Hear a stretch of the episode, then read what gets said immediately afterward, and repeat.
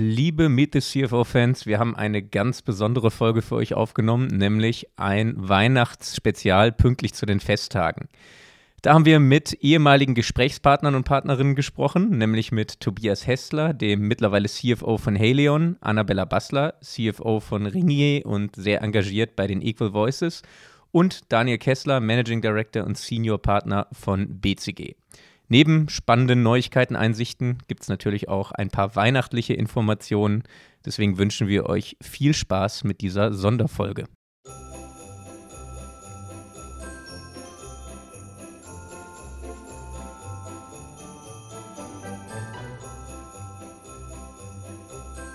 Meet the CFO, ein Podcast der Universität St. Gallen mit Dirk Schäfer und Florian Hohmann. Die heutige Folge wird präsentiert von Montagnat, eurem Bündner Fashion-Tech-Unternehmen. Herzlich willkommen zu unserem Christmas Special, mit dem wir vor allen Dingen mal Danke sagen wollen. Der Dank gilt vor allen Dingen euch da draußen, die ihr immer so treu unseren Podcast hört, der uns weiterhin wahnsinnig viel Freude bereitet. Und danke natürlich auch an PwC, die über ihr Sponsoring uns diese dritte Staffel ermöglicht haben. In unserem Weihnachtsspecial unterhalten wir uns mit drei Gästen, mit denen wir bereits einmal eine große Folge aufgenommen haben und mit denen wir nun schauen, was es an Update zu vermelden gibt. Wir starten mit Tobias Hessler, heute CFO von Halion. Und wenn ihr euch den alten Podcast nochmal anhört, dann werdet ihr dort auch wieder Passagen findet, wo er bereits diskutiert hat, dass die damalige Tochtergesellschaft, der er als CFO vorstand, nämlich GlaxoSmithKline Consumer Health, dass diese vorbereitet wurde auf die Börse. Und was da eigentlich genau passiert und wie er da selber auch nochmal auf dem Prüfstand stand, nämlich bei der Frage, ist er auch der richtige CFO, der die Tochtergesellschaft an die Börse bringt und hinterher mit den Investoren diskutiert.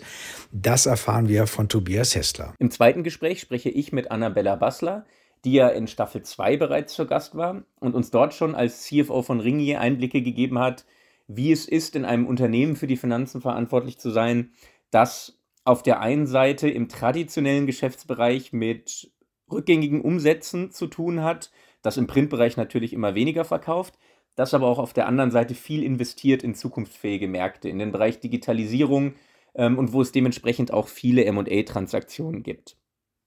Das ist aber nur ein Standbein von Annabella. Ihr großes Herzensprojekt ist Equal Voices, wo sie als weibliche CFO, die es auch geschafft hat, in ihrer Finanzabteilung ein ausgeglichenes Geschlechterverhältnis hinzukriegen, sichtbar macht in der Medienwelt durch AI, durch Analysen eben faktisch sichtbar macht, wie viel überhaupt über Frauen geschrieben wird und gesprochen wird in den Medien.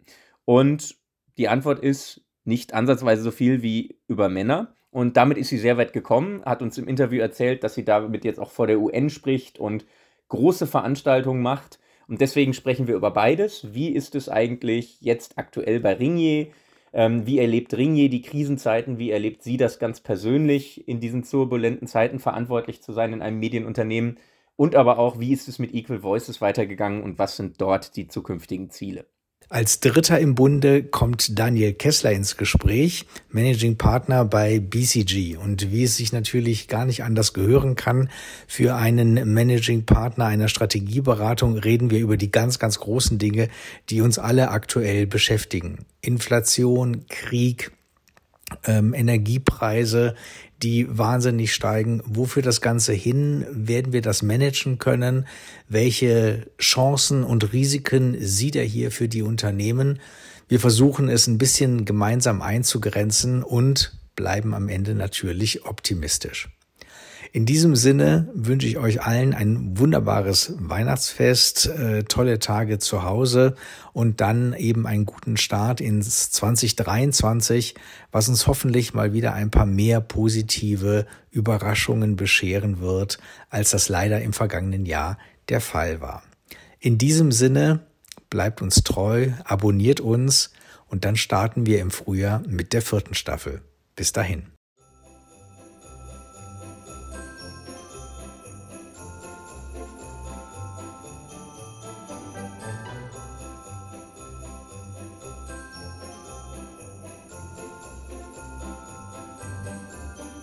Ja, als ersten begrüßen wir in unserem Christmas Special Tobias Hessler. Tobias, du bist mir aus London zugeschaltet. Ähm, wir sehen uns hier gerade nur über das äh, Programm. Schön bist du dabei.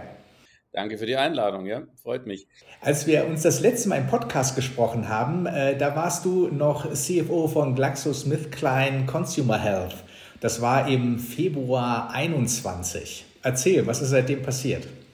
Ja, extrem viel. Ähm, inzwischen haben wir die Firma abgelöst von, von GSK, sind unabhängig an die Börse unter dem Namen Helion. Ähm, das ist im Juli äh, diesen Jahres passiert und die Abspaltung vollzogen und ja, sind jetzt eine der 20 größten Firmen an der, an der Londoner Börse. Also es waren keine langweiligen Jahre, ja. Und das glaube ich. Lass uns mal in die Vorbereitung einsteigen. Äh, ihr musstet, wenn du sagst, ihr wurdet eben abgespalten und eigenständig an die Börse gebracht, dann geht das ja schon bei der Finanzfunktion damit los, dass ihr aus allen Shared Service Centern raus müsst, dass ihr äh, eigene Infrastruktur dafür aufbauen müsst. Wie hast du den Prozess erlebt? Ja, ich denke, also sind, ich denke, es waren zwei, zwei ganz große Prozesse, die da parallel gelaufen sind. Das eine ist hier der, der, der Abspaltungsprozess ähm, von, von, von der Mutter, das in der Finanz, im Personalwesen, überall, wo man eben gemeinsam Systeme, Strukturen, ähm, Abläufe nutzt. Ähm, und das war einer der großen äh, Prozesse.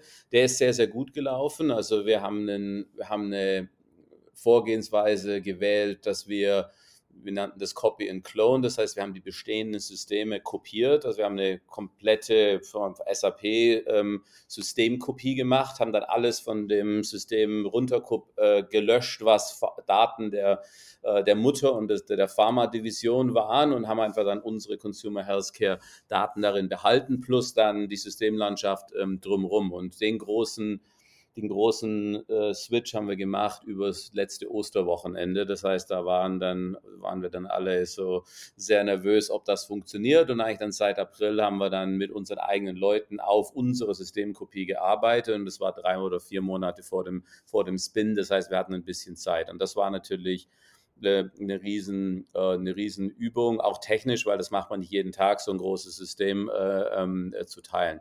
Und dann, was es natürlich auch gebraucht hat, ist die Organisation aufzubauen, weil das braucht also jetzt einen neuen Leiter für die Finanzdienstleistungen, für, also das heißt, man musste eine neue Führungsebene und Struktur aufbauen. Es sind viele Leute rübergekommen, das heißt, äh, ähm, jemand, der die Bücher abgeschlossen hat für die deutsche Gesellschaft, der ist natürlich rübergekommen, aber der wurde sich eingebunden in eine neue, in eine neue Managementstruktur. Also das war so der eine große Block und der ist sehr, sehr gut gelaufen. Um, ähm, der andere große Block war die Vorbereitung für den, für, für den Börsengang und äh, das ganze, ähm, die ganze Dokumentation, die Equity Story äh, mit Investoren zu sprechen. Das war die andere, die andere große ähm, neue, neue Aufgabe. Ja. Und dann das dritte natürlich nebenbei noch ein Geschäft zu führen und das vierte das Ganze noch durch Covid durch. Also von dem her äh, äh, sportlich, ja. Okay, du warst unter Strom. Ich höre es ja, raus. Bisschen, äh, lass uns das da mal ganz kurz anschauen. Einmal, also auf der einen Seite sagst du eben neue Prozesse, teilweise eben auch neue Menschen, die in die Organisation müssen, um das Ganze aufzufüllen. Äh, wir lesen ja immer sehr viel vom Fachkräftemangel. Habt ihr den auch gespürt oder war es für euch einfach zu rekrutieren? Wir haben schon gemerkt, dass es teilweise länger gedauert hat, vor allem so im IT-Bereich. Ähm, wir haben im Finanzbereich früh genug angefangen. Es hat teilweise ein bisschen länger gebraucht, gerade in so den Shared Service Centern, so in Polen, in Indien, in, in Kuala Lumpur. Ähm, wenn ich jetzt schaue, so die, die Rollen in meinem Management-Team, die, die Ebene drunter, das war relativ einfach, weil es waren viele Leute, die wirklich das ganz, ganz spannend fanden, mit dabei zu sein bei so einem Spin-off, eine Firma neu an die Börse zu bringen. Das hat, ähm, das hat eigentlich viele Leute wirklich interessiert. Ja, gewisse fanden das ganz Horror, die haben dann auch nicht mit uns geredet, aber das hat viele Leute angesprochen, die Spaß haben an was Neues bauen, von Tag eins an, an dabei zu sein. Das braucht so eine gewisse, äh, ja, I don't know, weiß nicht, diese Persönlichkeitsstruktur, die das interessant findet. Und das äh, war eigentlich erfolgreich. Das heißt, ich hatte eigentlich, wenn ich, wenn ich für meine Rollen auch mein, im, im, im, Führungsteam rekrutiert habe, da, da war genügend Auswahl da und es ist gut gelaufen. Aber wir haben auch wirklich, ich muss sagen, wir haben früh genug angefangen, das, zu, ähm, das auf den Weg zu bringen. Ja. Und eine Personalie bist ja eigentlich du. Also wenn man sich immer überlegt, du hast einen äh, super erfolgreichen Job bei GSK gemacht und trotzdem ist das dann ja eine Sollbruchstelle, wenn eben so eine Abspaltung vorbereitet wird und der Gang an die Börse und man dann wieder schaut, ist der Mensch, der das auf der finanziellen Seite verantwortet, auch der Richtige, der uns neu an die Börse bringt, neu mit Investoren direkt spricht, was ja sonst eben vom Konzern immer erledigt wird. Ähm, wie, war, wie hast du den Prozess erlebt, also quasi, wo du auf dem Prüfstand standst? Ja, also auf, auf der einen Seite war es ein bisschen ein, ein, Prozess, der dreieinhalb Jahre lief, weil wir haben ja diesen Abspalt ähm, im Dezember 2018 schon bekannt gegeben. Um, ähm, und ich hatte so, also es kam ja nicht überraschend. Das heißt, ich hatte Zeit, mich auch darauf vorzubereiten. Aber dann war es eigentlich ein klassischer Rekrutierungsprozess, also mit externem Assessment, mit Headhunter, ähm, mit Interviews ähm, durch den CEO, durch den, durch, durch, äh, durch den Verwaltungsrat. Also, also ein, und mit mich dann gegen externe Kandidaten, die da auch im Rennen waren. Ähm, ähm, also von dem her ein Prozess, wie er auch sein sollte. Ich meine, am Schluss ist das eine, der Verwaltungsrat, der nominiert den Finanzleiter eines börsennotierten äh, notierten Unternehmens und von dem her war das ein, ein voller Prozess und das fand ich auch absolut richtig und wichtig, weil nur weil ich jetzt da war aus der Vergangenheit, ähm, ich, das, das hilft ja auch mir zu verstehen, ähm, dass ich ausgewählt wurde gegen, gegen, gegen Wettbewerber für den, ähm, für den Job. Ja? Und von dem her ist das, ab, äh, ist das abgelaufen. Und was du sagst, ist richtig. Ich meine, das sind Sachen, die habe ich vorher nicht gemacht. Was ich mitgebracht habe, ist, ich kenne das Geschäft, ich habe das Geschäft auf der Finanzseite geführt durch zwei große Integrationen ähm, äh, etc., äh, Vorbereitung von der Abspaltung. Ähm, das ist klar, wo bei mir wahrscheinlich die Häkchen gesetzt wurden und wo die Fragezeichen waren. Und was ich neu lernen musste, ist eben Dinge wie Investor Relations, zu denen ich beigetragen habe, aber nie, nie geleitet habe. Ähm, Treasury-Funktion. Ähm, ich muss nie irgendwo Geld organisieren ähm, und Geld, äh, Geld anlegen. Das hat der, der Konzern gemacht. Das heißt, das waren Bereiche, die für mich neu waren und auf die ich mich vorbereiten musste. Hattest du denn für dich einen Plan B, falls dann irgendeiner der externen Kandidaten plötzlich äh, vorgezogen worden wäre? Ja, also mein, für mich war, also am Schluss, um so eine Rolle zu kriegen, das ist ja irgendwie, da, da müssen so, da, da ist so die, da müssen so ähm, da muss alles passen. Ja, das ist ja mehr als, das ist ja, da muss die Chemie passen, da muss äh, mit, mit, mit den Leuten, da muss das rein technische passen. Und also so eine Rolle, das ist ja nicht, da kann man viel vorbereiten und machen, aber am Schluss ist es dann halt. Und dann ist es noch eine Frage, ja, wer ist es dann gerade, wer wer, wer sind da die Wettbewerber, äh, die da, die da auftauchen? Und nee, mein, mein Plan B wäre dann gewesen, ich hätte mich dann, ähm, ich hätte sicherlich das mit, mit begleitet und es, um es in neue und gute Hände zu geben, weil jemand wäre dann von extern gekommen, es waren keine internen Mitbewerber. Das heißt, ich hätte dann eine Rolle spielen können, dafür sorgen, dass mein Wissen weitergeben ist. Es war ja auch mein Interesse, die Firma zu, zu platzieren. Und dann hätte ich mir dann überlegt, ob das äh, der Schritt wäre, eine neue Phase in meinem Leben anzufangen äh, ähm, oder ob ich dann nochmal einen Job suche. Aber da war ich relativ, war ich relativ entspannt. Das hätte ich dann angegangen, wenn das, wenn das soweit gewesen wäre. Und die Entscheidung ist letztes Jahr gefallen. Das ist genau ein bisschen mehr als ein Jahr her. Das heißt, der ganze Prozess war letztes Jahr September, Oktober. Und ähm, ähm, von dem her, da war genug Zeit. Also das war ja nicht irgendwie dann morgen. Das wäre ja dann irgendwie die Entscheidung letztes Jahr im Oktober, die Abspaltung dieses Jahr, bis jemand von extern gekommen wäre. Das waren, das sind ja dann schnell mal 12, 18 Monate ähm, äh, äh, Zyklen. Da hätte genug Zeit gehabt, auch mir genügend Gedanken zu machen, was ich dann, dann tun wollte.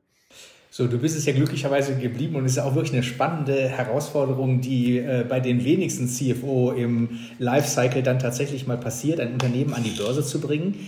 Du hast eben schon gesagt, eben äh, mit Investoren direkt reden, das Unternehmen verkaufen heißt aber eben auch reagieren auf Fragen, die man dort äh, gestellt bekommt, äh, die man vielleicht nicht unbedingt so vorhersagt. Ähm, wie ist das äh, für dich? Was sind da für Dinge, wo du gemerkt hast, ui, das ist den Investoren wirklich wichtig, da werde ich quasi jedes Mal nachgefragt? Also wir haben relativ früh angefangen, den Kontakt zu Consumer, Consumer Healthcare Investoren zu suchen, weil wir waren ja, wir haben ja ein Aktionariat geerbt, das Pharma-Investoren sind Und ich habe sehr, sehr früh, ähm, vor eigentlich ja zweieinhalb Jahren schon, einen Head of Investor Relations angestellt, ähm, die aus der Consumer-Welt kam und diese Kontakte haben. Und wir waren dann sehr, sehr früh unterwegs um überhaupt mal zu erzählen, was dieses Consumer Health Geschäft ist, aber das auch genutzt dann von Investoren zu hören und sagen, ihr wisst ja, dass wir uns abspalten. Was ist euch denn wichtig? Und das hat uns sehr geholfen, in der Art und Weise, was die für Fragen stellen, unsere Equity Story zu bauen und sagen, was, was zieht. Ich glaube, für in der Consumer Health Welt geht es darum, ist das ein Geschäft, das wächst und ist es ein Geschäft, das stabil ist. Consumer-Investoren mögen keinen äh, mögen keine Achterbahn. Das heißt, es geht darum, Jahr für Jahr zu wachsen. So das Idealbeispiel, das da immer erwähnt wird, ist Nestle. Äh, verlässlich, verlässliches Wachstum Jahr für Jahr. ein bisschen, also dem, das hat uns geholfen auch. Ähm, und eigentlich die größten Themen mit Investoren sind sicherlich die, das Wachstum zu verstehen ähm, und dann zu sagen, ja, wie seid ihr historisch gewachsen? Äh, glauben wir, dass ihr in Zukunft auch wachsen könnt? Ähm, und Marktanteile gewinnen in der Zukunft. Das ist, glaube ich, eine wirklich große, große Themenblock und der ist, äh, der ist konstant. Und dann ist es, hängt es vom Investor, Investor ab, ob das eher kurzfristig ist äh, oder ob es wirklich langfristig um die langfristige Strategie geht. Da, da, hängt dann sehr damit zusammen, wie die Investitionsphilosophie des, des jeweiligen Investors ist. Du hast eben gesagt, im Juli seid ihr dann an die Börse gegangen. Ähm, und eigentlich spricht man ja auch immer vom richtigen Zeitpunkt. Und wenn man sich das jetzt so ein bisschen anschaut, äh, wir sind immer noch ein bisschen in der Pandemie. Wir sind auf jeden Fall in neuen Rahmenbedingungen äh, in, in Europa, Inflation. Es sind also wirklich neue, sehr schwierige Themen dazugekommen. Der Sitz äh, von euch ist äh, London, der Brexit auch irgendwie noch nicht endgültig bewältigt oder mit vielen Fragezeichen versehen. Von der politischen Stabilität wollen wir mal gar nicht reden. Also von daher ist das der richtige Zeitpunkt jetzt gewesen?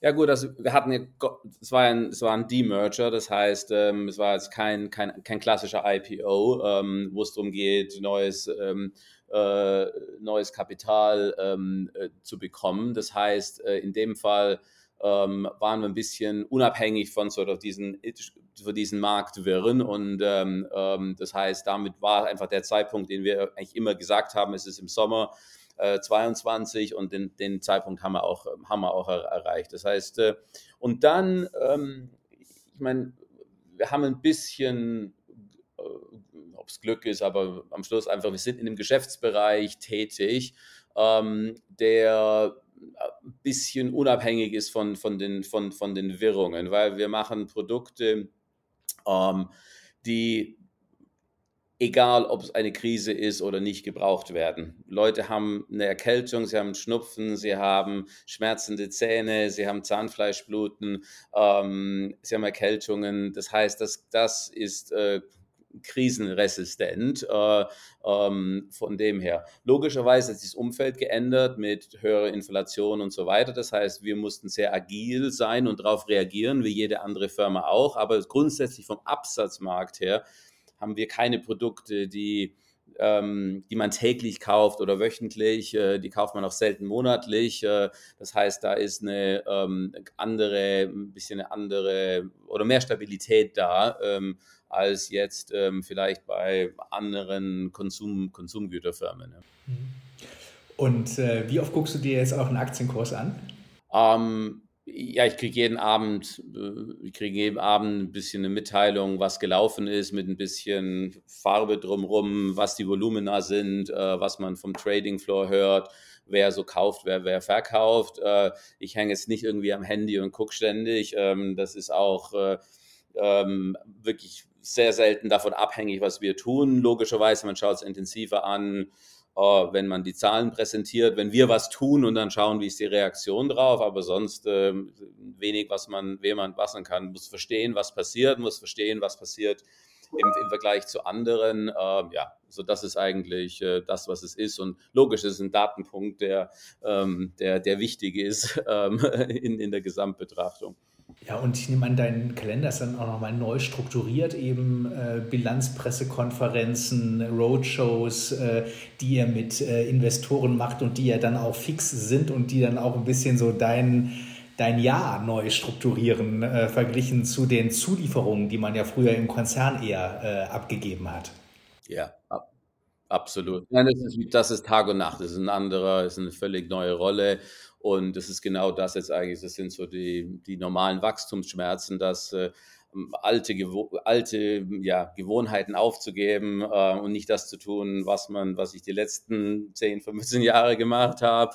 Ähm, und natürlich auch, ja, mich neu zu organisieren ähm, mit mir, mit meinem Office, ähm, wo man sagt, ja, man, und sagst, es gibt eine gewisse Kadenz, die ist vorgegeben. Ähm, äh, ich, mein, ich weiß, nächstes Jahr wahrscheinlich aus, von 40, von 52 Wochen weiß ich, wo ich sein werde und äh, die Dinge werden nicht, die werden sich nicht ändern, weil eine Verwaltungsratssitzung die sind drei Jahre im Voraus geplant, die, die Presse, äh, die Bilanz, die, äh, die Präsentation und so weiter. Also das ist relativ ähm, ähm, gegeben. Und da muss man sich halt dann jetzt, bin jetzt dran, zu sagen, was funktioniert, wie baue ich meine Agenda um das Ganze drumherum. Ja. Gucken wir uns als letztes noch eben den, den Firmennamen an, Helion. Das ist ja jetzt eine Neukreation. Äh, habt ihr eine Agentur gehabt, die euch da jetzt eine Wahnsinnsstory, ist das ein griechischer Gott? Wer oder was ist Helion? Was muss man damit verbinden?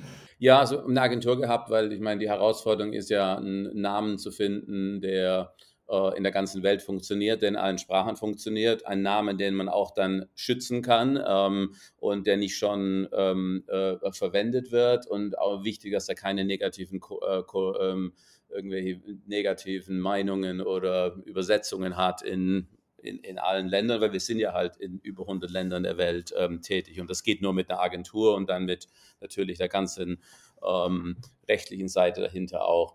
Ähm, am Schluss, das aus, wir haben dann unsere, was wir gemacht haben, ist, ähm, wir haben nicht die Agentur suchen lassen, sondern wir sind auf die Suche gegangen und haben mit, äh, mit Kunden gesprochen, wir haben mit Ärzten gesprochen, ähm, äh, wir haben mit Investoren gesprochen, einfach so gesagt, das ist das Geschäft, was kommt euch da in Sinn, was, ähm, äh, und man hat eigentlich ein bisschen versucht ähm, zu hören, was, was könnte dann spannend sein.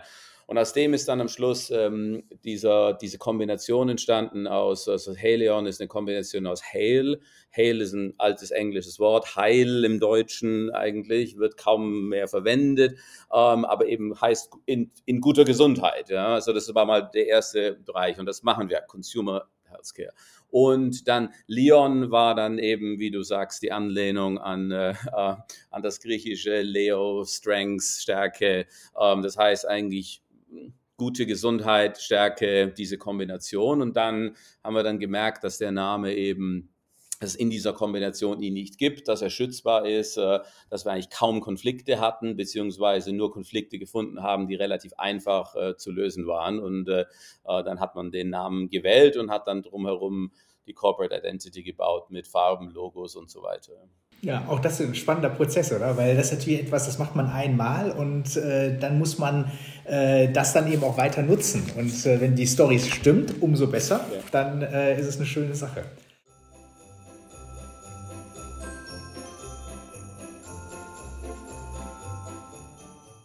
Werbung. Der Partner unserer heutigen Spezialfolge ist das Bündner Fashion-Tech-Unternehmen Montagnard. Montagnard wurde vor drei Jahren von zwei Bündnern gegründet und ist deshalb ein Fashion-Tech-Unternehmen, weil aus innovativen Materialien hochwertige modische Kleidung gemacht wird. Innovativ in dem Sinne, dass es Materialien sind, die ihr wahrscheinlich sonst nicht so sehr mit Kleidung verbindet, zum Beispiel Holz. Es werden T-Shirts und bald auch Sweatshirts aus Holzfasern gemacht. Und damit hat Montagnard das erste plastikfreie T-Shirt der Welt hergestellt.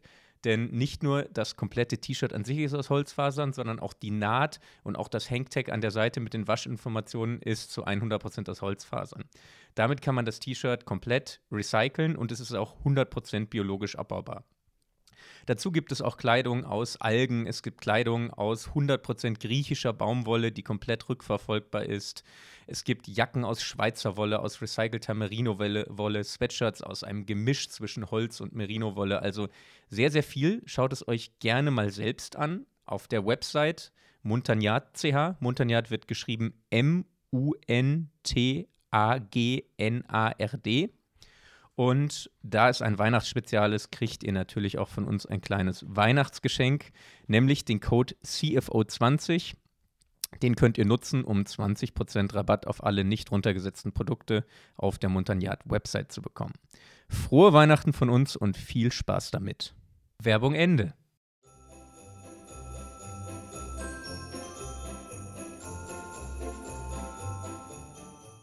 Ja, willkommen zurück bei unserem Weihnachtsspecial Meet the CFO. Jetzt habe ich gerade von Dirk übernommen und habe bei mir zumindest virtuell gegenüber sitzen Annabella Bassler, CFO von Ringier, die ja bei uns in der vorletzten Staffel am 14.07.2021 zu Gast war, also schon ja jetzt gut anderthalb Jahre her. Und ähm, wo wir auch, wie auch im ersten Teil unseres Weihnachtsspecials, ein paar Updates holen wollen, ähm, hören wollen, wie es Annabella so ergangen ist und vor allen Dingen natürlich auch im Weihnachtsspecial ein bisschen über Weihnachten diskutieren wollen äh, und herausfinden wollen, wie Annabella die Festtage so verbringt. Deswegen erstmal herzlich willkommen zurück, Annabella. Wir freuen uns, dass du nochmal da bist. Ja, ich freue mich, Florian. Super. Sehr schön. Wie geht's dir denn nach der langen Zeit? Wir haben uns jetzt ja länger nicht gesehen. Mir geht's sehr gut. Ich finde, 2022 war für mich ein super spannendes Jahr. Viele Highlights, viele Herausforderungen, aber ich hab, finde, man hat auch gemerkt, man konnte viel von dem sehen, äh, von dem ernten, was man gesät hat. Also wirklich, ein, ich bin sehr, sehr zufrieden mit dem Jahr. Sehr schön. Das werden wir jetzt natürlich im Detail auseinandernehmen. Erstmal vielleicht für die Transparenz. Wir haben uns jetzt ähm, hier morgens kurz vor Weihnachten um Viertel vor acht getroffen. Fängst du immer so früh an oder bist du speziell am Freitagmorgen heute extra für uns früh aufgestanden? Nein, nein, ich bin Early Bird. Mein Tag fängt um, um 5 Uhr, 5.30 Uhr an. Also nein, überhaupt gar kein Problem. Ich habe das sehr gern gemacht. Oh, 5.30 Uhr. Das heißt, du hast äh, um die Uhrzeiten auch schon Termine im Kalender oder da arbeitest du alle Mails ab und machst all das, was du über den Tag nicht schaffst? Nein, äh, ganz bewusst gar keine Mails, sondern nur Zeit für mich. Äh, und ah. Äh, dementsprechend kann ich meinen Tag gut vorbereiten oder kann äh, viel entspannter in den Tag reingehen. Sehr schön. Dann kommen wir jetzt mal auf dieses spannende Jahr 22, worüber du gerade gesprochen hast. Ähm, ich habe auch gesehen, dass du dieses Jahr dein Zehnjähriges als CFO bei Ringier hattest. Das ist was natürlich genau. schon eine wirklich lange Zeit ist. Deswegen ist es schön, dass wir heute nochmal sprechen. Wie hast du es denn gefeiert, dein Zehnjähriges? Äh, gute, gute Frage. Eigentlich habe ich es gar nicht gefeiert, aber äh, ich habe äh, hab eine lustige Anekdote dort zu erzählen. Mhm. Ähm, mein Sohn hat mich gefragt, er hat also ein bisschen mitbekommen über dieses zehnjährige ähm, Jubiläum und dann hat er mich gefragt, äh, sag mal, Mami, wie ist das eigentlich? Können eigentlich auch Männer CFOs werden? Also dementsprechend musste ich schmunzeln, äh, beziehungsweise ehrlich gesagt habe ich gelacht und habe dann gedacht, na, eigentlich darf man gar nicht drüber lachen, sondern es ist ja cool, dass dieses Unconscious Bias, äh, was bei uns allen in den Köpfen ist, äh, bei den Kindern vielleicht schon ganz andere Unconscious Bias dann auf einmal werden. Und ähm, naja, und dann habe ich Leo gesagt, klar können Jungs auch CFOs werden. Es gibt sehr viele CFOs. Und äh, ja, all das, was man sich in den Kopf setzt und wirklich will, äh, das äh, darf man, kann man dann hoffentlich auch erreichen. Beziehungsweise ja, Unconscious Bias funktioniert anscheinend, äh, Biases, die funktionieren anscheinend in beide Richtungen. Wenn dein Sohn nur eine weibliche CFO kennt, äh, dann, dann denkt er, es könnten nur Frauen werden. Also das ist doch dann gar nicht schlecht, dass es so Role Models wie dich gibt, die Kindern das genauso zeigen, oder? Nein, also wie gesagt, ich habe mich wirklich gefreut und fand das eine lustige Anekdote zum Zehnjährigen. Sehr gut. Dann schauen wir mal aufs Jahr 22. Also wir haben uns, habe ich gerade schon gesagt, im Juli 21 unterhalten. Das ist jetzt wirklich anderthalb Jahre her. Und in den anderthalb Jahren ist ja in der Welt auch ein bisschen was passiert. Ähm, wie war denn so Mitte 21 bis heute? Was würdest du sagen, waren Meilensteine, Dinge, die dir im Kopf geblieben sind, ähm, Dinge, die dich beruflich geprägt haben in den letzten anderthalb Jahren? Naja, es war natürlich die ganze Covid-Phase, in der wir ja noch mitten äh, drin steckten. Und was mich dort immer getrieben hat, ist, ähm, wie kannst du trotzdem als Team das Beste rausholen? Wie können wir sozusagen trotz dieser anderen äh, Arbeitsumstände so viel trotzdem leisten? Ich meine, wir bei Ringe, äh, wir sind in, in 19 Ländern aktiv. Wir haben 120 Gesellschaften im Portfolio. Überall musste die Liquidität sichergestellt werden. Also dementsprechend kannst du dir vorstellen, wie wichtig es ist, mit den Teams, mit den CFOs, mit den Finanzteams weltweit dann zu agieren, sich auszutauschen, um halt äh, diese Finanzgrundsätze äh, auch wirklich ähm, sicherzustellen. Und dementsprechend waren das Herausforderungen. Und ich finde, dass das das Team hervorragend gemacht hat. Und einmal mehr hat sich für mich dort gezeigt, wenn du es auf der Beziehungsebene gut hast, dann kannst du auch wirklich auf der Sachebene so gut performen. Ähm, weil es dann einfach stimmt und weil dann allen klar ist, jetzt muss, müssen wir wirklich äh, das Beste aus uns rausholen, um, um wirklich sicherzustellen, äh, dass die Finanzstabilität der Ringe-Gruppe weiterhin gesichert ist. Also das muss ich sagen, äh, war, war, ist diese riesen Covid-Herausforderung gewesen. Natürlich damit einher gegen Kostenprogramme, äh, die wir fahren mussten. Äh, macht das Spaß? Nein, äh, das, ist, das ist schwierig, aber es ist natürlich notwendig für die Nachhaltigkeit äh, der, der, der Ringe-Gruppe. Und hier war ich wirklich äh, happy, wie, wie die Teams da zusammengearbeitet äh, haben. Dann natürlich die makroökonomischen äh, Faktoren, ähm, wenn wir uns anschauen, wo sind die Energiepreise, wo sind die, ist die Inflation, was hat es mit dem FX-Kurs äh, Kursen gemacht und auch Kapital kostet wieder Geld. Äh, dementsprechend äh, ist das, glaube ich, eine große Herausforderung. Nicht nur dieses Jahr, sondern auch nächstes Jahr wird es sein äh, für die CFOs, äh, da die richtigen ja, die, die richtigen Anreize zu setzen, die richtigen Entscheidungen zu treffen und ähm, dort dann wirklich zu schauen, wie wir ähm, das in ruhigen Bahnen weiterfahren können. Mhm. Wie, weil du es jetzt gerade angesprochen hast, wie trifft euch denn die aktuelle Situation mit allen Folgen des Ukraine-Krieges, mit Inflation, mit Energiepreisen, wie trifft euch das als Ringier konkret? Weil wir hatten eine der letzten Folgen der alten Staffel war Martin Zwisig ähm, und er hat erzählt, ähm, dass sie als großproduzierender Konzern aktuell ähm, planen, vielleicht sogar in Deutschland, weil da die Inflation so hoch ist, über Nacht zu produzieren an Wochenenden, wo die Energiepreise vielleicht geringer werden. Also im großproduzierenden Gewerbe ist das natürlich ein Riesenthema. Äh, wie trifft euch das? Uns trifft es auch sehr hart. Also erstens natürlich die FX-Kurse, die Gewinne, wenn du in 19 Ländern aktiv bist, wenn du die Gewinne natürlich dann in Schweizer Franken transferieren willst, äh, wissen wir alles, was dann passiert, wenn der starke Schweizer Franken gegeben ist. Ähm, die zweite Sache, Energiepreise, Strompreise bei uns in der Druckerei. Äh, wir haben ja neben unseren Online-Medientiteln äh, weiterhin Printtitel und dort äh, ist es die Fragestellung einmal der Energiepreise, aber auch, kriegen wir überhaupt das Papier? Ähm, das sind natürlich ähm, wichtige Fragestellungen, weil die Preise haben sich natürlich dementsprechend auch entwickelt. Wir haben da vieles an Szenarien vorbereitet. Ich glaube, da sind wir jetzt gut aufgestellt, aber man weiß ja nie, was noch was noch kommen wird. Und der dritte Punkt, der natürlich ganz ähm, relevant ist für ein Unternehmen wie Ringier, was ja derart von der Transformation äh, auch lebt in den letzten Jahren. Ich sage ja immer, ähm, diese ganze Transformation, die ganze Digitalisierung, die wir bei Ringe gemacht haben, das war ja nicht irgendwie nice to have, sondern das war ja eine Must-Win-Battle. Und ähm, wenn wir immer gefragt werden, seid ihr mit der Transformation jetzt endlich durch, weil ihr habt inzwischen mehr als zwei Milliarden da investiert, äh, dann, dann müssen wir schmunzeln und sagen, nein, nein, wir stecken mittendrin. Also dementsprechend, warum betone ich das? Ähm, wir, wir werden auch noch weiter investieren wollen. Also neben unseren zwei Standbeinen Media und äh, Marktplätze gehen wir jetzt in Sports Media, äh, wollen also jeweils die Nummer eins im, im Sportbereich äh, werden und dementsprechend müssen wir dort auch investieren, unter anderem in, in diese Bereiche, aber auch weiterhin in Media und Marktplätze. Und dementsprechend ist auch die Frage der Kapitalkosten natürlich relevant ähm, und natürlich auch der Return on Investments. Die Return on Investments müssen höher werden, wenn du dir bewusst wirst, äh, dass äh, die Kapitalkosten auch gestiegen sind. Und das sind natürlich große Herausforderungen.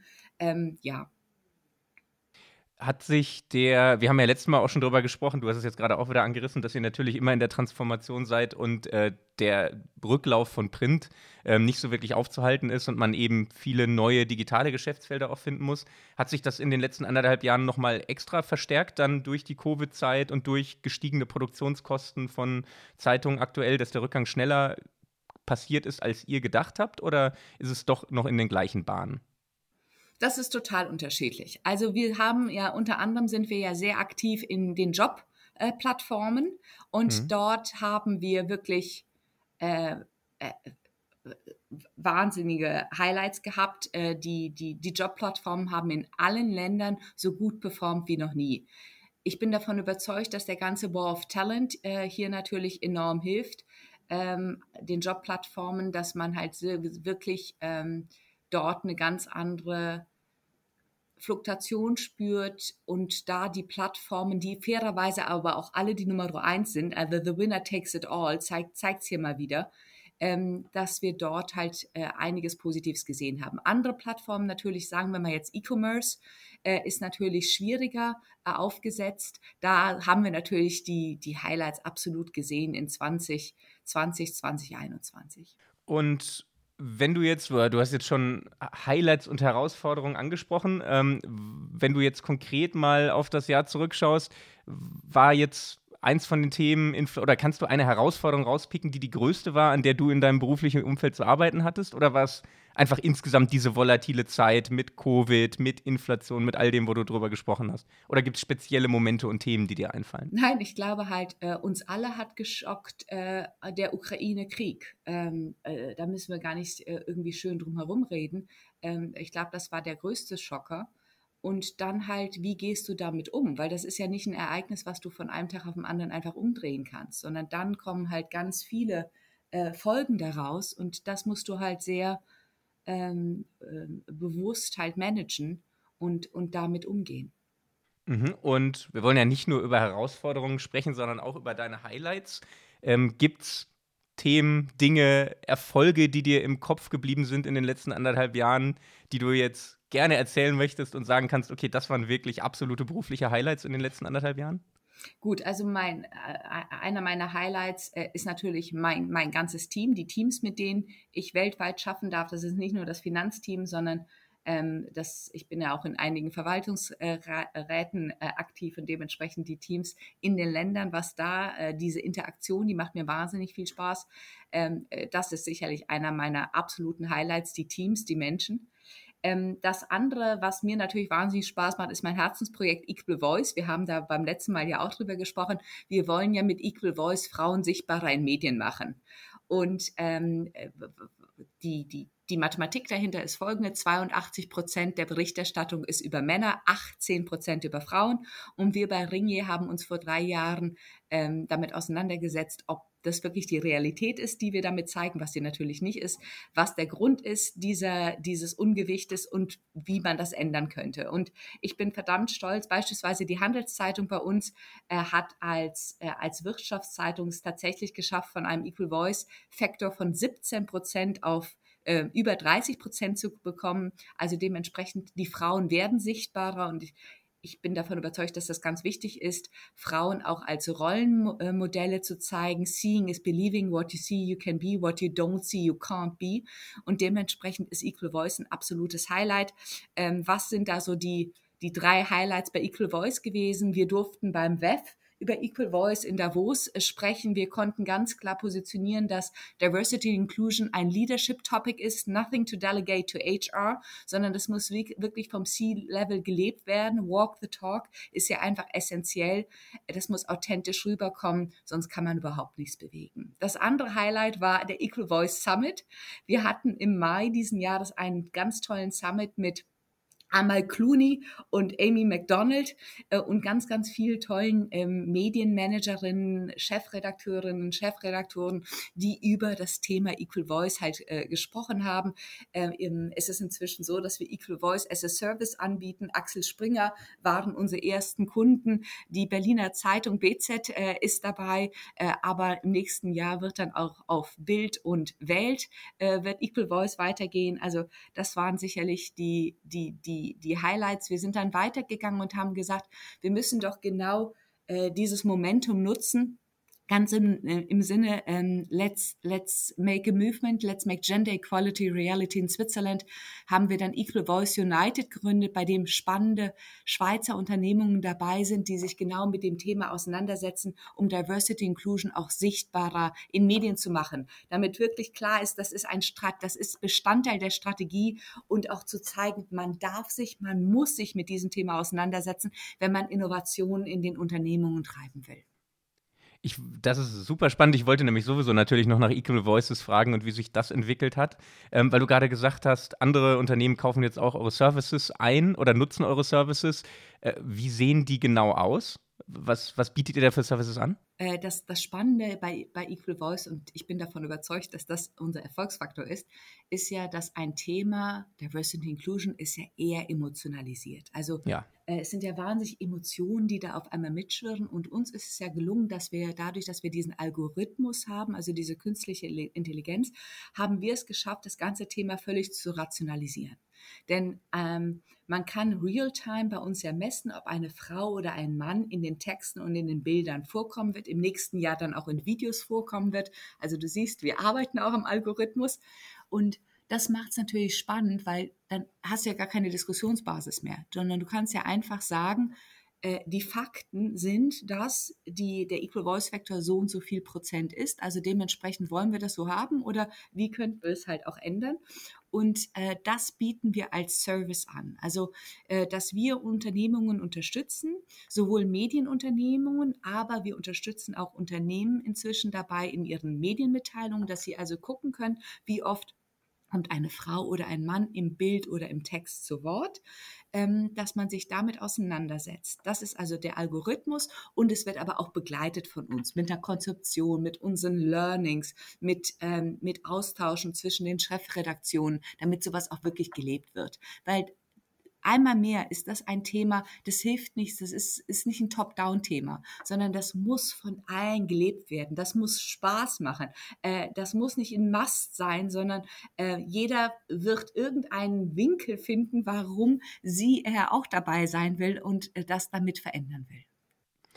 Das heißt, äh, reicht es dann schon oder hat es schon einen großen Effekt, wenn man einfach für Transparenz sorgt, so wie ihr, und einfach aufzeigt, okay, aktuell ist die Situation so, ihr berichtet zu 72 oder 82 Prozent über Männer und der Rest sind Frauen bei euch? Und das sorgt schon für eine Veränderung, weil das ist ja eine Diskussion, die wir in ganz vielen Bereichen haben. Zum Beispiel auch im Umweltschutz, in der Klimapolitik. Reicht es, zu bilden und für Transparenz zu sorgen und zu sagen, hey, hier läuft was falsch und dann passiert schon was? Oder muss es gewisse Anreize geben oder auch gewisse Regeln, um da was zu verändern? Also, Tora, ich bin ganz bei dir. Äh, ich glaube, ersteres. Ähm, es mhm. gibt ja diesen Spruch, what gets measured, gets managed. Ja. Und äh, das gets managed fände ich völlig falsch bei Equal Voice. Aber dieses what gets measured, gets mhm. aware. Und dadurch wird eine Diskussion äh, getriggert. Das finde ich das Spannende. Denn das Spannende bei uns in den Newsrooms ist passiert und ein Newsroom ist ja eher ähm, Testosteron getrieben und es ist Adrenalin, weil man will ja ganz schnell die Story dann äh, online bringen. Und hier ist, ist es spannend, dass sich egal ob es die äh, Praktikantin ist, egal ob es der Chefredakteur ist, egal wer was wie sagt, kann jeder äh, die Hand heben und einfach sagen, das ist aber nicht Equal Voice. Und das ist spannend denn äh, die Person wird nicht mehr komisch angeguckt oder äh, die Person muss überhaupt überlegen, darf man das sagen, sondern Equal Voice ist wie so ein schönes Bonmot geworden, dass man sagen kann, ach ja, die Person hat aber recht, äh, da liegt wirklich eine Art von Diskriminierung vor. Und was ich super schön finde, ist, wir haben es bewusst ja damals nicht Female Voice genannt, sondern ich habe ja gesagt, ich möchte, dass es Equal Voice heißt. Und dementsprechend kann dieses Equal Voice auch auf ganz andere Themen äh, gebracht werden, wenn eine Art von Diskriminierung vorliegt. Also das hat schon lange nichts mehr nur mit Gender zu tun, wenn wir es äh, bei uns im, im täglichen äh, Modus verwenden, sondern jede Art von Diskriminierung kann damit dann gefleckt werden und äh, dann aber sehr emotionslos auch ausdiskutiert werden. Macht ihr das schon? Also habt ihr da eure Analysen auch schon erweitert oder fokussiert ihr euch momentan noch auf die Gender-Diskriminierung? Also wir machen das so, dass im Faktor, weil das ja wirklich dann real-time gemessen wird, geht es wirklich mhm. nur um Gender. Mhm. In dem ganzen Equal Voice Frame, das ist ja die Art und Weise, wie mhm. Frauen dargestellt werden in Medien, da gehen wir viel weiter. Da geht es dann nicht nur um Frauen, da geht es genauso um Männer. Stellt man Männern eigentlich dieselben Fragen, wie man sie Frauen stellen würde? Würde mhm. man einem, einem CEO äh, fragen, glauben Sie, dass Ihr äh, äußerliches Erscheinungsbild Ihnen geholfen hat, äh, äh in Ihrer Karriere so weiterzukommen? Oder ähm, das würde man natürlich weder, also hoffentlich heutzutage weder Frau noch Mann fragen, aber äh, dementsprechend diese Sensibilisierung, äh, da machen wir viel ähm, auch über die Art und Weise, eben nicht nur über die Faktoren. Aha. Ich hoffe, du warst bisher mit meinen Fragen zufrieden. Happy, total, Florian. sehr gut. sehr, sehr gut. Aber sorry, ich glaube, es hilft halt einfach in diesem ganzen ja. Thema. Äh, ich bin CFO Und das macht es ja. natürlich auch viel, viel leichter, weil Klar. jeder weiß, äh, Annabella basiert erstmal auf, auf Fakten und das ist für sie relevant. Und daraus leib, äh, äh, lädt sie ihre Thesen ab. Und dann müssen wir gucken, wie das dann gelebt werden kann. Aber das hilft natürlich. Ja, solange Leute noch an Fakten glauben, dann ist das gut, dann kann man damit überzeugen. Aber das ist ja auch ein Problem, was einige Leitmedien haben, dass, dass Fakten nicht von allen mehr akzeptiert werden. Absolut. Ähm, gut, wir sind nämlich schon fast am Ende. Jetzt muss ich natürlich noch einmal schnell, bevor wir zu den Weihnachtskurzfragen kommen, ähm, dich fragen, was du für die Zukunft so planst, weil auch das wird sich ja vielleicht in den letzten anderthalb Jahren geändert haben. Wir sind kurz vor dem Jahreswechsel, kurz vor 2023. Gibt es große Pläne fürs nächste Jahr, Dinge, die ihr euch oder du dir speziell vorgenommen habt und ähm, ja auch allgemein für deinen beruflichen Lebensweg die nächsten Jahre irgendwas Spezielles, was du dir vorgenommen hast? Also wie, wie wir haben jetzt so viel über Equal Voice gesprochen, vielleicht ganz kurz, mhm. wie geht es bei Equal Voice weiter? Äh, wir werden am WEF äh, wieder vertreten sein äh, mit, mit einem spannenden Thema äh, wie wir dort weitermachen werden. Wir werden mit dem Algorithmus weitermachen. Wie geht das weiter mit der ganzen künstlichen Intelligenz? Ich glaube, da ist auch wichtig, die ganze Diskussion äh, weiterzutreiben. Wie wird dieser Algorithmus eigentlich gefüttert? Und äh, dann, last but not least, äh, habe ich die Möglichkeit, vor der UN zu sprechen, äh, mhm. dass wir zeigen, Equal Voice Factor, wie äh, wollen wir mit dieser Diskriminierung, die wir haben in den Medien hinsichtlich Gender Equality in Zukunft umgehen. Und das äh, wird sicherlich einer meiner persönlichen Highlights in 2023. Das heißt, Equal Voices ist jetzt auch sehr international geworden. Du schaffst es damit bis zur UN und wirst das noch weiter vorantreiben. Absolut. Sehr schön. Das hört sich nach einem sehr spannenden Jahr an.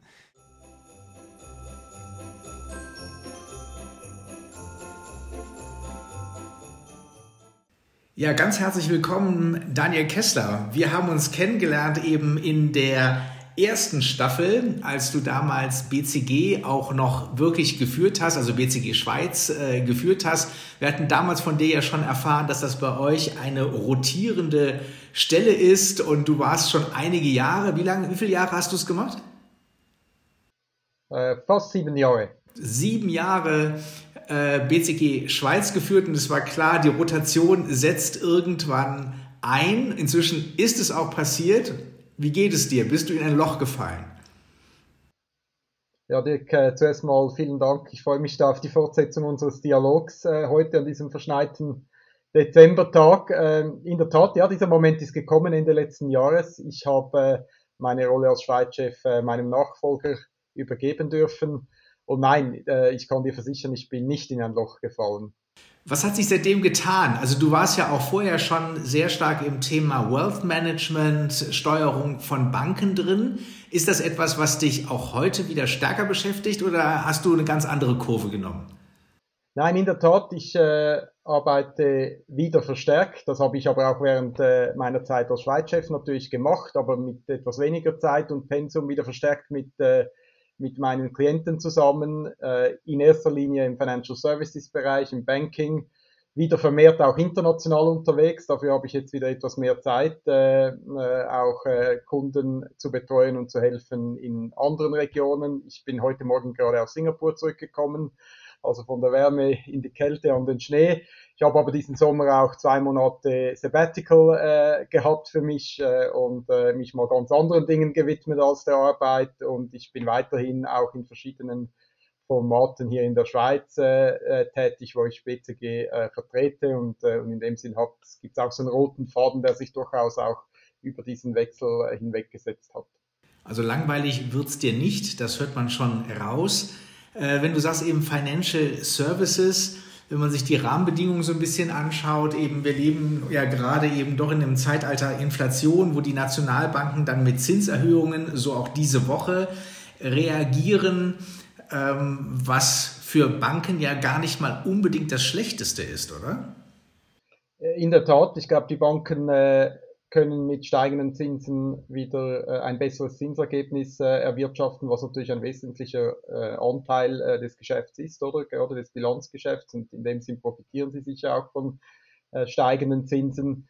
Wenn ich jetzt an meine äh, Wealth Management ähm, Kunden denke, die haben natürlich etwas gelitten, weil die Finanzmärkte generell korrigiert haben im, in diesem Jahr. Viele der Einnahmen von äh, Privatbanken und Wealth Managern sind letztendlich äh, an die Assets under Management geknüpft und wenn diese zurückgehen, dann sinken auch äh, äh die Einnahmen. In dem Sinne ist es durchaus äh, gemischtes Bild oder mit äh, Faktoren, die die Banken im Moment begünstigen und Faktoren, die sicher das Wirtschaften da auch etwas anspruchsvoller machen. Wie siehst du da grundsätzlich die Lage, wenn wir uns mal das Großbankensegment anschauen? Ähm, die ja doch eben unter Druck äh, geraten sind. Einmal eben durch äh, Startups im Fintech-Bereich, die gewisse kleinere Stücke rausschneiden ähm, und sich da weiterentwickeln. Auf der anderen Seite eben das Image über die Jahre und dann doch ja einige Skandale, die wir in der Zeitung lesen durften, wo man beteiligt war, ist auch nicht unbedingt besser geworden. Also wie siehst du da die Lage? Ist, kann man das relativieren oder sagst du, oh ja, die Zeit für die Zeiten für Großbanken, die sind wirklich anstrengend? Ja, ich glaube, wir hatten das auch in unserem ersten Gespräch ja schon etwas angesprochen. Äh, und in der Tat, ich meine, was man schon feststellen kann, ist, dass das Wettbewerbsumfeld äh, für Banken generell anspruchsvoller geworden ist. Das hängt mit äh, ganz vielen Sachen äh, zusammen, natürlich mit einer sich verändernden Wettbewerbslandschaft, mit mehr Transparenz, mit anspruchsvolleren Regulierungen etc. Aber nach wie vor bin ich auch heute der Ansicht, dass die Zeit der etablierten Anbieter in diesem Segment äh, oder in diesem Geschäft, wo eben gerade auch Vertrauen, Infrastruktur, Erfahrung im Umgang mit Regulation von essentieller Bedeutung ist, äh, nicht vorbei ist. Und äh, natürlich bringen Fintechs, die du ansprichst, neue Ideen in den Markt, äh, äh, schüren auch andere Erwartungen kundenseitig, aber gleichzeitig äh, ähm, haben auch die etablierten Banken äh, weiterhin äh, eine zentrale Rolle in diesem Geschäft zu spielen und werden das auch in den nächsten Jahren tun und müssen sich aber diesem Veränderungsdruck oder der zweifelsohne in der Industrie äh, besteht, müssen sie sich anpassen. Mhm. Ja, da bin ich gespannt, eben anpassen und vielleicht auch mit eigenen Innovationen wieder mal einen Punkt setzen, nach vorne gehen, äh, sich positionieren und auch entsprechend wahrgenommen werden mal schauen, ob es den Banken gelingt. Weil wenn wir insgesamt drauf schauen, dann muss man ja schon sagen, wir leben gerade in einer sehr verrückten Zeit. Also in den letzten 15 Jahren, glaube ich, gab es noch nie so viele Herausforderungen gleichzeitiger Art, die die äh, Weltwirtschaft insgesamt ähm, in Anspruch nimmt und wo wir ja auch sagen müssen, es sind keine äh, regional begrenzten Themen, äh, die man vielleicht dann über Kompensation ein bisschen mildern könnte in der eigenen PL, sondern das sind äh, Dinge, die eben ähm, weltweit gelten. Ähm, wir alle sind aber in den letzten 15 Jahren sehr stark über Wachstum geprägt gewesen, über Globalisierung, Liberalisierung in, der Wir in Wirtschaftsfragen. Äh, wie siehst du das? Kriegen wir das alle überhaupt hin? Gut, ich bin äh, im Grundsatz ein optimistischer Mensch und, ähm, und hoffe natürlich und, und glaube auch, äh, dass wir das hinkriegen. Aber lass uns gleichzeitig auch nicht naiv sein. Das, was du ansprichst, äh, das sehe ich genauso. Die Welt ist äh, unendlich komplexer geworden, ja, und äh, die Herausforderungen sind so vielschichtig, wie ich sie zumindest in meinem Leben nicht äh, erlebt habe. Und äh, ich meine auch da, wenn wir noch mal zwei, drei Jahre zurückdenken, oder als wir äh, in der Corona-Krise waren, in der Pandemie, haben wir uns natürlich auch äh, vor, vor Herausforderungen gesehen, die wir lange so nicht gehabt haben äh, auf unserer Welt. Aber wir haben alle gehofft, dass wenn das vorüber ist und wir die Pandemie bewältigt haben, dass wir dann wieder in sicherere und normalere Fahrwasser zurückgeraten äh, und, und, äh, und, und wieder in einen ökonomischen äh, Wachstumskurs äh, äh, reinkommen. Äh, ähm, und, und ja, ich glaube 2022 hat uns etwas anderem belehrt und äh, das macht mir schon auch Sorge, ja, gerade was geopolitisch passiert ist äh, mit dem Angriffskrieg von Russland äh, auf die Ukraine anfangs äh, äh, oder im, im Februar dieses Jahres und äh, den dann damit zu, zusammenhängenden ähm, äh, Implikationen oder? Also Stichwort Energiekrise, Versorgungskrise, Wertschöpfungsketten, äh, die vorher schon eine Herausforderung waren, aber äh, die nochmal schwieriger geworden sind. Und letztendlich und wahrscheinlich am meisten oder äh, die Implikationen, die das hat äh, auf äh, ja, eine liberale, eine offene äh, äh, Gesellschaft und, und, und Weltordnung. Und die sehe ich im Moment akut gefährdet. Und ich glaube, das wird sich auch nicht so rasch äh, wieder ändern oder verbessern. Und ich glaube, das braucht jetzt Zusammenarbeit und äh, ähm, von allen vernünftigen Kräften, wenn ich das mal so sagen darf, auf dieser Welt, um, um, um da wieder in, in eine andere Richtung ähm, äh, uns bewegen zu können. Es braucht Dialog äh, äh, der vernünftigen Kräfte und, und eben an einem Strick ziehen. Ja, aber das bereitet mir aktuell schon sehr viel Sorge. Ja. Welche von den Herausforderungen, die wir da gerade haben, also wir haben Inflation angesprochen, wir haben diese nationalen geopolitischen Interessen, die ja nicht nur in der Ukraine äh, stattfinden, es wird immer wieder gewährweist auch äh, Taiwan, ähm, als äh, Zankapfel für, für China beispielsweise. Wir haben gesehen, dass wir Abhängigkeiten haben in den Zulieferungen, nicht nur was Energie anbelangt, sondern auch die Chipindustrie beispielsweise. Ähm, wir haben gesehen, dass die Logistikketten international auch etwas sind, was äh, ins Ungleichgewicht äh, geraten kann. Oder auch, du hast die Pandemie angesprochen, unterschiedlicher Umgang äh, mit der Frage eben Lockdown, mit äh, der Frage, können ähm, industrielle Prozesse weitergeführt werden oder nicht. Ähm, was von diesen ganzen Themen, sagst du, beschäftigt dich davon am meisten oder findest du am komplexesten zu lösen? Ich glaube, das komplexeste für mich ist schon die geopolitische Situation oder wir steuern auf eine im besten Fall bipolare, wahrscheinlich aber viel eher multipolare Welt äh, zu und, und ich glaube, diese eben geopolitischen Konflikte, die wir im Moment haben und du sagst es richtig, Russland-Ukraine ist nur eine sehr prominente Situation. Äh, ich möchte sie auch nicht kleinreden, auf keinen Fall, aber es ist eine Situation. Wir haben ganz andere Achsen, ganz andere auch Konfliktherde. Die machen mir am meisten Sorgen und ich glaube, das ist letztendlich auch Ursache für viele der anderen Herausforderungen, die wir aktuell in der Welt sehen. Ähm, eben Supply Chains, äh, Inflation, Energiepreise, Energiekrise etc. Das hängt alles sehr stark mit diesen geopolitischen Entwicklungen zusammen. Und leider sehen wir da im Moment, oder sehe ich persönlich, äh, äh, ja, wenig Entwicklung wieder in, in Richtung Entspannung, sondern wenn überhaupt eher eine weitere Verschärfung. Mhm. Dann ist ja auch die Frage, wie sollten Unternehmen reagieren, bestmöglich, um auch ähm, Aktionärsvermögen zu sichern, um den Mitarbeitern weiterhin ein sicherer Arbeitgeber zu sein. Ähm, was, wie siehst du das? Also muss man jetzt tatsächlich Investitionen zurückfahren, ein bisschen konsolidieren, sich auf das konzentrieren, wo man sich äh, sicher fühlt und dann, wenn man Licht am Ende des Tunnels sieht, wieder Gas geben? Ähm, oder was wäre da in deinen Augen so die richtige Reaktion auf das?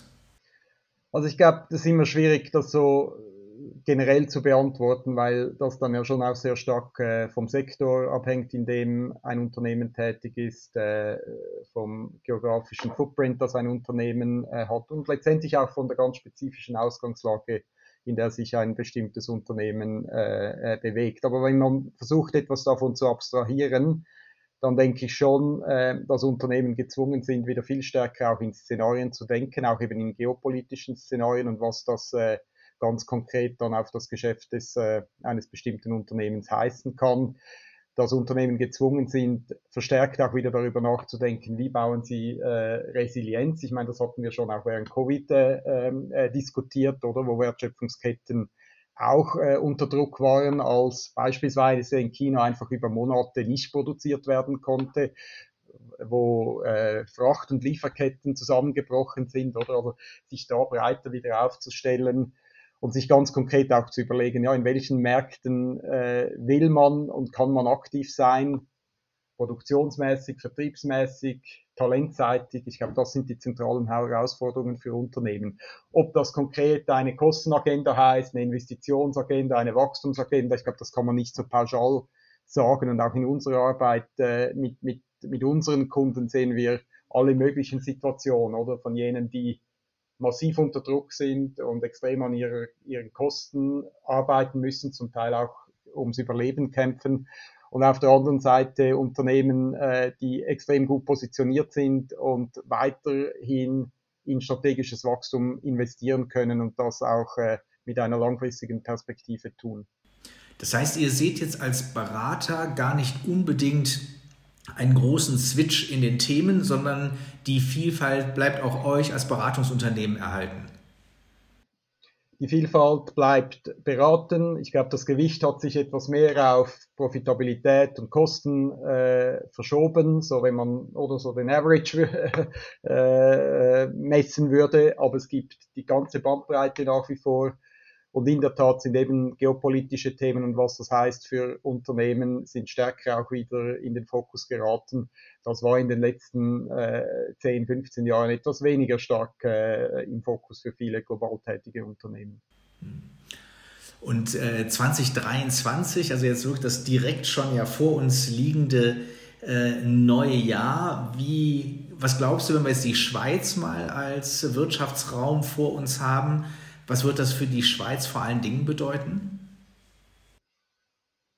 Ja, ich glaube, die Schweiz hat zum einen den Vorteil, dass sie eine relativ breit abgestützte Ökonomie hat, äh, dass sie eine extrem äh, tolle Talentbasis hat und äh, insofern bin ich mal im Wesentlichen zuversichtlich für die Schweiz und die Schweizer Wirtschaft. Jetzt gerade auch, wenn man es mit den Ländern in, unserem, in, in unserer direkten Nachbarschaft vergleicht. Gleichzeitig auch da äh, sehe ich schon auch einige große Herausforderungen äh, für die Schweiz. OECD, Steuerreform, unsere Beziehungen zur Europäischen Union, Marktzugang für einzelne Sektoren, äh, Zuwanderung von Talent, Fachkräftemangel oder als Stichwort. Ich glaube, das sind große Herausforderungen äh, für die Wirtschaft ähm, in, äh, kurzfristig und dann langfristig nach wie vor auch andere Themen, Sicherung unserer Altersvorsorge, also von dem her glaube ich auch nicht, dass man sich in der Schweiz jetzt einfach zurücklehnen kann und sagen kann, ja, ist alles gut und die, die Welt um uns herum, äh, die ist crazy und wir leben da auf einer Insel. Wir sind natürlich direkt äh, und indirekt äh, involviert in all diesen Herausforderungen, die betreffen auch äh, die Schweizer Unternehmen und ich glaube gleichzeitig müssen sie auch die Schweizer Politik beschäftigen. Und wenn wir die Politik uns ganz kurz mal vornehmen, eben die Welt wird komplexer, das heißt ja auch für die Politiker wird es komplexer, äh, die ganzen ähm, Netzwerke zu bedienen und handlungsfähig zu bleiben. Ähm, sind die politischen Systeme, und ich meine jetzt die im Westen, äh, in denen wir aufgewachsen sind und die auch damit unsere Rahmenbedingungen prägen, sind die dazu in der Lage? Ich denke im Wesentlichen schon. Jetzt natürlich müssen sich auch Systeme weiterentwickeln und äh, politische Behörden und Administrationen müssen neue Fähigkeiten sich aneignen und, und äh, sich auch reformieren können. Aber für mich ist das fast ähm, zu sehr etwas eine taktische Diskussion. Äh, die viel wichtigere Diskussion ist die oder des politischen Systems. Und wir haben das Privileg, in einer Demokratie und in einer gut funktionierenden Demokratie äh, zu leben. Und ich glaube, da ist der Imperativ für jeden Einzelnen von uns hier in der Schweiz, jetzt, wenn wir mal über die Schweiz sprechen, oder das am Leben zu erhalten, uns an den politischen Diskussionen und, äh, und Herausforderungen zu beteiligen oder an den, äh, der Diskussion eben dieser. Unabhängig vom politischen Couleur. Es geht mir da gar nicht jetzt darum, dass äh, dass, dass eine Meinung dann die bessere ist oder die, die superiore. Es ist die Pflicht jedes Einzelnen, oder das äh, für, für, für, diesen Wert und dieses Privileg zu kämpfen und sicherzustellen, dass uns das erhalten äh, bleibt. Und ich glaube, nur dann können wir auch sicherstellen, dass äh, wir weiterhin Prosperität haben, auch in wirtschaftlicher Sicht, in gesellschaftspolitischer Sicht, nicht nur im 2023, aber im nächsten Jahrzehnt, in den nächsten Jahrzehnten. Du, das finde ich eigentlich auch ein super Schlusswort für unseren kleinen inhaltlichen Snapshot, den wir gemacht haben, weil ich stimme dir da absolut zu und deswegen wird es auch wichtig bleiben, dass wir die Bevölkerung insgesamt in ihrer Breite an diesen politischen Prozessen beteiligen ja. äh, können und jeder auch bei sich spürt, dass seine kleine Stimme in Anführungszeichen eben etwas bewirken kann ähm, und man dann ja auch eben dabei bleibt, auch gedanklich dabei bleibt bei der Frage, wie wollen wir die Zukunft gestalten, wie äh, sehen wir auch unsere Systeme in der Zukunft? Was müssen wir verändern, um sie überhaupt überlebensfähig zu halten? Weil im Grunde, auch ich würde für mich in Anspruch nehmen wollen, dass ich optimistisch auf die Welt schaue und eben glaube, es lässt sich viel gestalten, man muss es nur wollen und dieser Wille, der muss eben breit vorhanden sein. Also von daher, da sitzen wir total im gleichen Boot. Wir sitzen auch im gleichen Boot, dass wir wissen, noch eine Woche, dann ist Weihnachten. Hast du eigentlich alle deine Geschenke schon beisammen, die du verteilen möchtest? Größtenteils. Größtenteils. Zumal ich jetzt etwas im Ausland war, gibt es noch das eine oder andere zu tun in der nächsten Woche.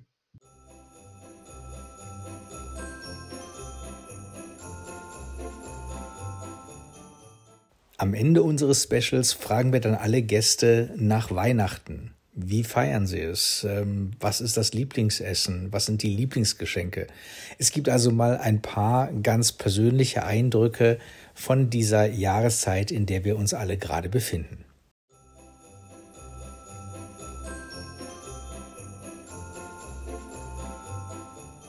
So, jetzt kommen noch die weihnachtlichen Kurzfragen, die wir allen unseren Gästen stellen wollen. Wir starten mit der Frage, wann kommst du in Weihnachtsstimmung? Bereits im September mit den ersten Lebkuchen, die man kaufen kann, oder erst unterm Weihnachtsbaum? Ah, erst unterm Weihnachtsbaum. Ich glaube, das große Glück, wenn man Kinder hat, ist es ja, äh, dass man Weihnachten durch Kinderaugen sehen darf. Und wenn man dann jeden äh, Morgen den Adventskalender bestückt, dann äh, ist man vielleicht ein bisschen näher, als wenn man diese Möglichkeit dann nicht mehr hat. Unter dem Weihnachtsbaum. Was habt ihr geplant dieses Jahr für Weihnachten? Wie feiert ihr? Ähm, mit Eltern, Familie, Freunden und dann äh, auf der Skipiste.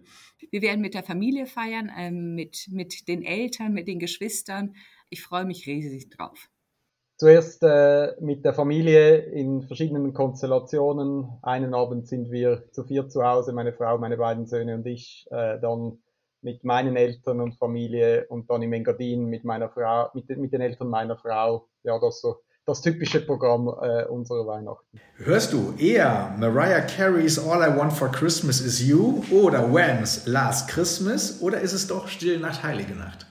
Oh, je nachdem, mit welcher Stimmung ich gerade bin. Ja, wahrscheinlich äh, ja, in der Kirche zu Weihnachten oder im Konzert gern Stille Nacht, Heilige Nacht, aber so, ja, ein bisschen Kitsch, wenn man zu Hause auf dem Sofa liegt, äh, mit Kerzen und so weiter. Ja, also, ja, je nach Stimmung. Stille Nacht, Stille Heilige Nacht wird natürlich am 24. gesungen, äh, mit allen Strophen, aber es darf auch äh, zwischendurch das Moderne gespielt werden. Also wir haben natürlich mit Last Christmas die, äh, die Saison im Ende November zum ersten Advent natürlich äh, gestartet.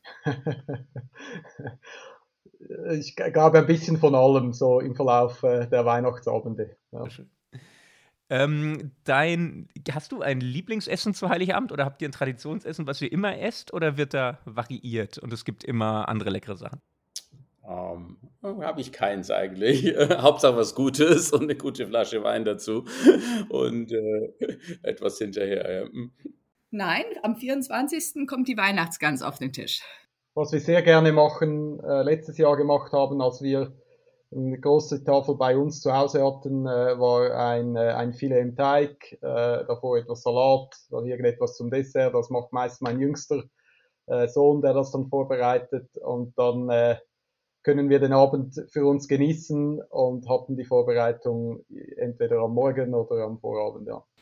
Was ist so die beste Weihnachtsgeschenkkategorie für dich, mit der man dich am meisten erfreut? Ja, wahrscheinlich etwas, was ich genießen kann. Ähm, äh, ja, oder, oder, wenn man spürt, es hat sich jemand Gedanken drüber gemacht, was, was einem Freude machen könnte. Ja ich weiß gar nicht, ob es ein Weihnachtsgeschenk war, aber ein Geschenk von meiner Mutter, ein kleiner Schornsteinfeger. Und dieser Schornsteinfeger, ein absoluter Glücksbringer, das war in dem Jahr, in dem ich dann meine, ähm, mein Abitur, meine Matura machte. Und dieser kleine Schornsteinfeger, der begleitet mich bis heute. Ja, ich glaube, in den letzten Jahren eine persönliche, persönlich geschriebene Karte meiner Frau. Äh, das äh, bleibt mir dann immer sehr lange in Erinnerung.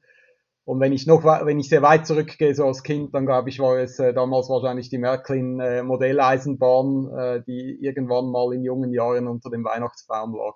Und weil wir ja gerade auch schon zum Abschluss des Gesprächs in die Zukunft geschaut haben, jetzt noch mal kurz mit der letzten Kurzfrage. Was ist dein größter Wunsch für 2023? Ich würde sagen, dass wir das, was wir hier angestoßen haben, mit, mit Helion die ersten Babyschritte gemacht haben, dass, das, äh, dass dieses äh, Kind und Baby wächst und gedeiht, ähm, so wie das wollen. Das war mein, das war mein Traum für ja, schon über zehn Jahren, äh, dass ich denke, dass das richtig ist, diese Firma unabhängig an die Börse zu bringen. Und das ist jetzt gelungen und äh, jetzt eigentlich das abliefern zu können, was da passiert. Und dann das Zweite, dass ich weiterhin Job und Freude habe, äh, äh, ähm, Freude habe an dem Job, den ich, der neu ist und äh, ich dort ähm, ja, erfolgreich sein kann und ähm, mit voller Energie da das leisten kann, was ich gern leisten möchte. Mein größter Wunsch ist, sich wieder bewusst zu werden, wie was eine Qualität Frieden hat. Dass, dass wir das alle in unseren Herzen tragen, äh, im kleinen Sinne, aber auch natürlich im großen Sinne. Mein größter Wunsch ist, dass wir Frieden auf dieser Welt haben und äh, ja, miteinander weltweit für eine positive Gesellschaft zusammenarbeiten. Das unterstützen wir gerne. Ganz herzlichen Dank, dass du uns ein Spotlight gegeben hast und äh, gezeigt hast, wo du gerade stehst, was du gerade machst in unserem Christmas Special und alles, alles Gute fürs nächste Jahr. Herzlichen Dank. Und Dirk, ganz herzlichen Dank, Florian, dir auch schöne Festtage. Danke dir, Dirk.